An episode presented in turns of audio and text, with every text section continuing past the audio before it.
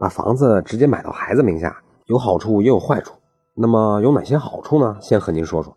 第一，可以规避税费；第二，规避家庭破产的风险，为自己和孩子都留一条后路。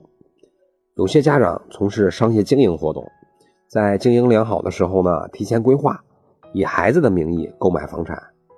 如果面临生意失败、资不抵债等情况，还能给自己保留一部分东山再起的资本，为自己和孩子都留一条后路。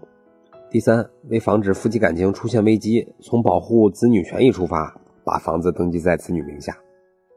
夫妻之间呢产生矛盾时，往往互不相让，谁也不愿意在财产上吃亏。此时呢，就有一些夫妻会出于对子女的保护，协商将房子登记在子女名下。到将来真离婚的时候，夫妻两个人就不用再费劲儿争财产了。四，提前为孩子准备婚前财产，不用担心其离婚时财产被配偶分割。那么好处有这么多，风险有哪些呢？下面和您说说各种风险和隐患。第一是买房不能贷款，如果是买房合同约定房屋的购买人是未成年人一人，那么该房屋的买卖是不能申请银行贷款的，只能一次性付清房款。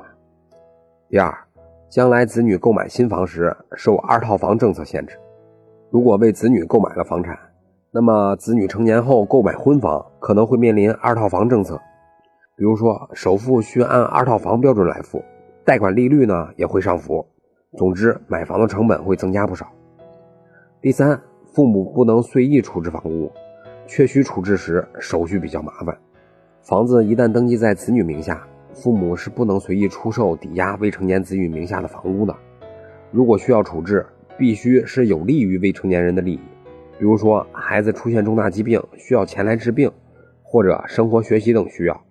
而且还要写保证书，这个保证书还必须要经过公证的。第四，父母再想收回房屋非常困难，而且无法控制子女成年后擅自处分房产。父母出资购房，把房子登记在子女名下，这就意味着父母把这套房子赠予给子女了，只有子女才对这套房子有所有权。那么，如果父母年老以后，子女不履行赡养父母的义务，父母到那时候想收回房屋，将会有很大的法律障碍。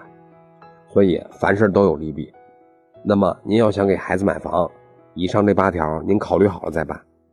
那么这就是今天的音频，供您参考。